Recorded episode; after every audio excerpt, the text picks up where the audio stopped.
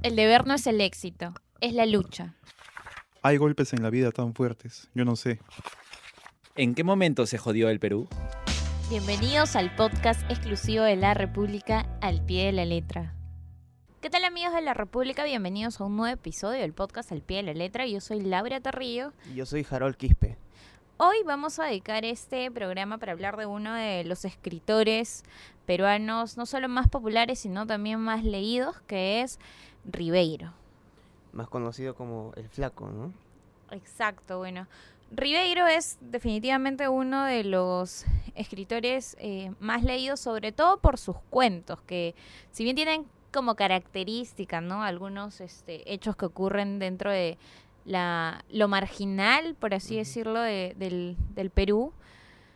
Toca también eh, temas tan, tan grandes como, por ejemplo, en el cuento Alienación, que probablemente es uno de los más conocidos, ¿no? Esto de, de alienarse, de querer ser otra persona, de incluso eh, modificar tu apariencia para para, esconderte a ti mismo, para, encajar, exacto. tal vez en una en un grupo que no específicamente está en tu entorno, pero de alguna manera piensas que al estar ahí te, eres superior. Eres superior. Por alguna razón, ¿no?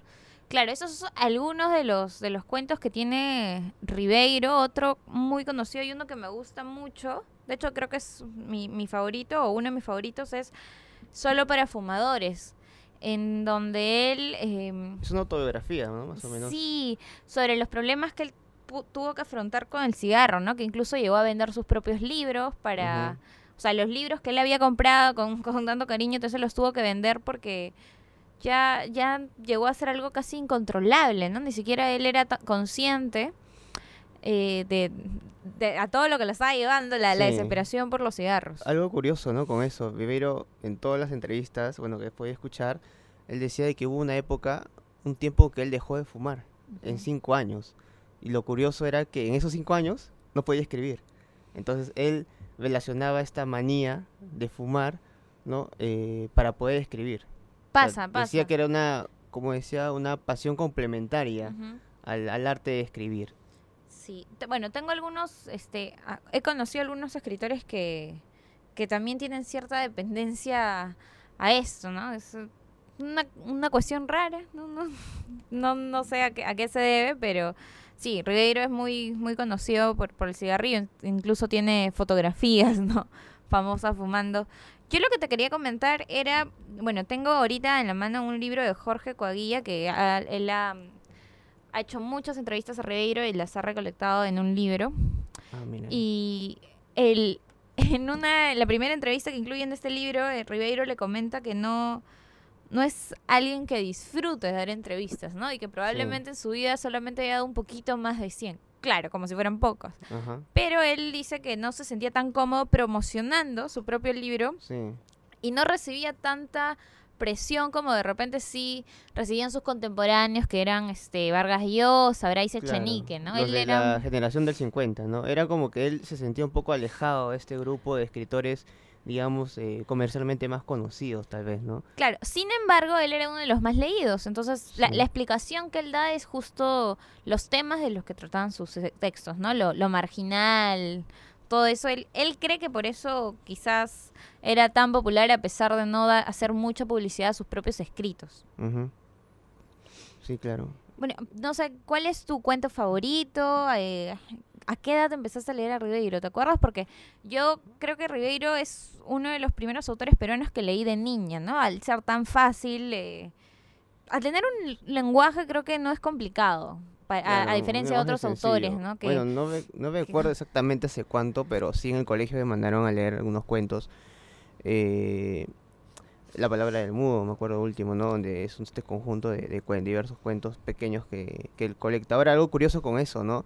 Él decía, por ejemplo, de que en sí la palabra del mudo no era el título de un libro, sino que era algo que se le ocurrió eh, para meter justamente estos cuentos y él no sabía qué nombre ponerle, ¿no? Para concluir esto y entonces le puso la palabra del mudo que más adelante él dijo que ya encontró un significado especial a eso. Porque había gente que, digamos, que creía que le había puesto la palabra mudo para referirse al mismo, pero no, él lo puso ¿no? como una referencia a, que estos cuentos hablan más de lo que él tal vez quiso explicar, ¿no? Decirlo. Qué, qué- qué bonito título, además, uno de los más conocidos que tiene. Debe ser el, el más conocido que, que tiene él, ¿no? Este conjunto de cuentos. Eh, otra cosa que te quería comentar, Ribeiro decía que a él no le interesaban leer las críticas eh, sobre sus cuentos, ¿no? Que él eventualmente leía críticas, pero eran críticas relacionadas, digamos, a libros clásicos, ¿no? Como Claro. los de Kafka, etc. Pero realmente no le interesaban leer críticas hacia sus, sus obras, ¿no? Que eso, eh, en el oficio del escritor, si nos podemos a pensar, pues es... Puede ser de doble filo, ¿no? Porque te, te puede este, ayudar a, a tener otra perspectiva, ¿no? De, de un lector, digamos, entrenado, que es un crítico, Claro. pero De hecho, hay ¿Cuál es tu escritores, público, hay, no? otros- hay escritores que dicen que no hay mejor homenaje que una crítica ¿no? a tu propio libro, ¿no? Para que tú más o menos puedas ver otra perspectiva, otra opinión y tal vez en otro en otra oportunidad puedas tomar en cuenta esa crítica. Claro, porque uno como autor, digamos, escribe eh, sabiendo qué quiere transmitir y qué no, pero es, es distinto cuando un cuando pasa por un lector, ¿no? De repente él no te entendió, entendió algo que no quisiste decir. Entonces, es, es válido, es válido, ¿no? Eh, siempre y cuando es una crítica constructiva, ¿no? Que no siempre hay también, hay que, hay que mencionar eso. Lo que uno siente al, al leer a Viveiro, incluso cuando se expresa, ¿no? Es esa humildad que siempre lo ha caracterizado, esa, no bajo autoestima, pero digamos ese perfil bajo que siempre él ha tenido. Es más, él, en algún momento él decía que eh, lo que quería era básicamente ver, ver el mar, estar en su casa, en Babanco, y ver el mar y, y escribir, ¿no? O sea, vivir solamente para escribir. Era como que un desahogo para él, él mismo lo, lo decía y, lo y cuando se expresa de sus libros, se expresa de sus personajes, de sus cuentos, eh, no lo hace, digamos, con un tin de, de jactarse, sino más al contrario, hace como que una reflexión de todo eso de lo que él escribe, ¿no? Una manera de, de vivir. que Claro, digamos que él no buscaba ser el personaje, ¿no? Buscaba que buscaba de, de repente que el- sus personajes sean de los que hablen las personas, pero no él, a diferencia de otros autores que sí tenían mucho más, más presencia tanto en medios de comunicación como en eventos sociales, etc. Eh, hay una pregunta en este libro que quería compartirte. Eh, le preguntan a Ribeiro si él se animaría a publicar sus cartas en vida. Y la Oh. respuesta de él es la siguiente. Le he dicho a mi hermano que me traiga las cartas que le he escrito por más de 30 años para hacer una selección. Pero hasta ahora no ha cumplido su promesa de hacerlo. Ignoro si se habrán conservado otras cartas mías. Muchos las votan, apenas las leen. O sea, era alguien bastante, bastante cómico, bastante, digamos, de- desprendido, ¿no? De esos egos que muchos escritores tienen. Sí. Y el periodista que Coaguilla le pregunta, le, le repregunta, ¿algunas de sus enamoradas las habrán guardado? A lo que Reguero responde, no sé porque las mujeres con quienes he mantenido correspondencia son pocas. Una de ellas, Mimi, murió y no sé dónde estará su familia. Y la otra, sé, que se refiere a Katy Herrera, a la que veo porque está en Lima. Me devolvió tres o cuatro cartas cuando se casó en 1960. Las otras parece que las perdió. Con mi mujer, en cambio, no he mantenido correspondencia porque casi siempre hemos estado juntos. Y las veces en que ello no ocurría, he preferido llamarla por teléfono. bastante Curioso, ¿no? bastante curioso, bastante... Ahora, a Viveiro siempre, eh, él, él decía que no era, digamos, las personas muestran o muestran un lado suyo dependiendo con quién tratan. A él, por ejemplo, siempre le preguntaban que a veces él cómo se consideraría él, ¿no? Como una persona eh, humilde o, e- o una persona, digamos, este, como tú dices tú, ¿no? Graciosa, que o como una, o, o cuál era su peculiaridad de personalidad, ¿no? Y él definía eso, que básicamente él trata, o sea, dependiendo de la persona o dependiendo del trato, él sacaba ese lado suyo. Él decía que le gustaba, por ejemplo, la música clásica, así, o como la música, cualquier tipo de música, como la música más, digamos, comercial, o un bolero, o sea, le podía gustar de todo a él. Dependía, mucho dependía tal vez cómo se sentía, ¿no? En el Una persona que, que no tenía muchos prejuicios, por así Claro. decirlo, ¿no? Otro, otro hecho de Ribeiro que él destaca, o sea, que él mismo se siente sorprendido, es que cuando él trabajó durante 10 años entre el 61 y el 71 en la agencia France Press eh, como traductor de noticias. Él dice de que... En Francia, ¿no? Sí, y él dice que lo que le llama la atención es de que a pesar de que tú sabes cómo son el, tú sabes cómo es el trabajo en periodismo, ¿no? En una agencia de noticias, a pesar de tener un horario tan copado, estar, digamos, es- tener tanto poco tiempo libre, etcétera, él produjo mucha literatura en esa época, a pesar de todo. Y es algo que él mismo se muestra sorprendido porque trabajaba ocho horas diarias, ¿no? Entonces, sin embargo, hizo producción no solo de cuentos, sino también toda su obra teatral se hizo durante esos 10 años que él traducía, pues, textos.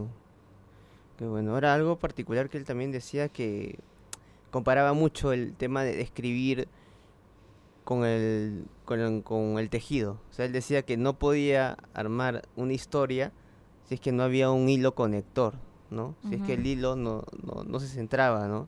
No podía desenvolver. Decía que a veces escribía cuentos y eh, a la semana se daba cuenta de que ya no iba más. Entonces él buscaba justamente este hilo que le este hilo que le permita tejer toda la historia y poder desenvolverse, desenvolverse hasta hasta que ya le pueda sentir sentirse satisfecho con lo que está contando, ¿no? Claro, porque además un cuento generalmente no es, o sea, es de hecho una obra menos extensa que una novela, etcétera, ¿no? Entonces, muchos dicen que en esas pocas páginas que incluyes tienes que dejar, digamos, lo, lo mejor, ¿no? No tienes muchos puntos de quiebre como en una novela quizá, pero tienes que tienes que enamorar en pocas páginas, por así decirlo, al lector, o conmoverlo, o, o causarle alguna impresión.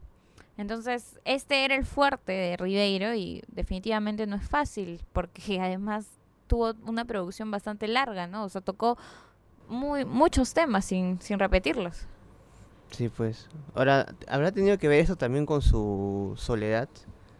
¿Qué piensas tú, Laura? Porque él era una persona que en sí, él siempre decía, ¿no? Que eh, lo que le gustaba era disfrutar su soledad, ¿no? Para poder este, escribir y lo que más quería, por ejemplo, él- antes de que él fallezca, ¿no? Eh, solamente quería ir con sus amigos, tomar un vino, ¿no? Y escribir. Yo creo, y eso sí lo he conversado con mu- muchos escritores, eh, que es muy necesaria la soledad para escribir, ¿no? O sea, todos los... es- escribir es un acto solitario, ¿no? O sea, y es un acto también duro porque no solo es escribir, es luego reescribir, tener correcciones, ver si a ti mismo te gusta, de repente a ti no te convence, a otros sí, o de repente a ti te convence y a otros no. Entonces, es necesario estar solo para, no solo para concentrarse, sino para, para aislarse quizás, para con, con uno mismo, conversar con uno mismo y ver qué quieres contar, ¿no? Este, por eso es un, un poco difícil la vida de algunos escritores, ¿no? Necesitan aislarse, ahora tampoco quiere decir que sea todo el momento, pero al momento de... eh, en la ocasión de escribir, sí, casi todos lo hacen solos. Algunos se acompañan con músicas, otros prefieren el silencio.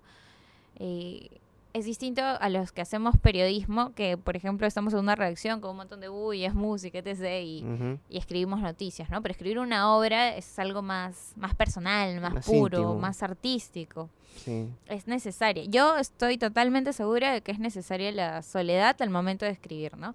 Sin que eso te haga una persona ausente, ¿no? Con, con tus amigos, con tu familia, etcétera. Pero en el acto en sí, yo sí creo que es, es bastante común. Yo creo que todos los escritores que conozco me han dicho que lo hacen en su, en su soledad, ¿no? Para concentrarse. Claro, pero en el caso de Viveiro creo que tenía una particularidad, ¿no? Él, digamos, no, no he visto un escritor, o no, no conozco por lo menos peruano, que disfrute tanto de esa, de esa soledad como él, ¿no? Porque decir eso de que su sueño máximo era estar frente al mar, en una casa, y escribir.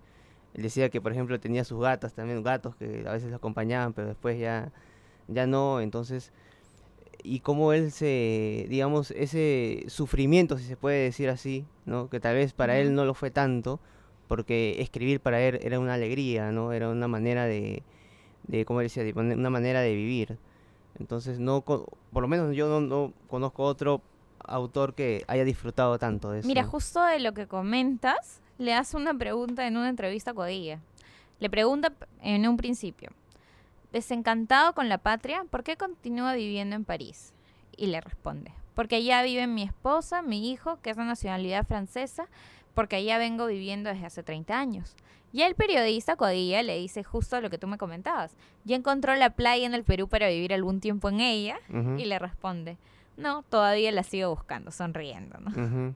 Entonces sí, es, digamos, nunca Ribeiro hizo el más mínimo esfuerzo de, de ocultar este, este deseo, por así decirlo. Sí, es muy, muy auténtico al momento de, yo diría de todo, de escribir, de comunicar, de expresarse, ¿no? De hablar. O sea, era una persona muy que te hablaba con el sentimiento, ¿no? Con el, digamos, con, con lo que era él. No, no, no era otro, era él nada más. Y eso creo que lo hacía muy especial. Lo hace todavía muy especial. ¿No? ¿A cuántos años ya de su fallecimiento? Él falleció el 94. Claro. 4 Mira. de diciembre del 94. Mira, acá hay una pregunta Ujú. también relacionada a la soledad de A Ribeiro. ver, Le preguntan, ¿se considera usted un solitario, un lobo estepario entonces? y Ribeiro responde, no, si no, no tendría esposa ni hijo. Aunque claro, no tengo tantos amigos como Alfredo Bryce, por ejemplo. No se imagina la cantidad de amigos que tiene por todas partes y amigos que lo adoran. Entonces, bueno, ahí le, le- le consulta, ¿no? Le, le hace la repregunta si no le resulta paradójico que sea el menos publicitado y sin embargo tenga la mayor preferencia en el público lector. Claro. A lo que Rigueiro dice, pues no sé, tal vez se deba a que las personas que me leen encuentran muy suya esa atmósfera de frustración, de desesperación, de marginalidad que caracteriza a mis relatos.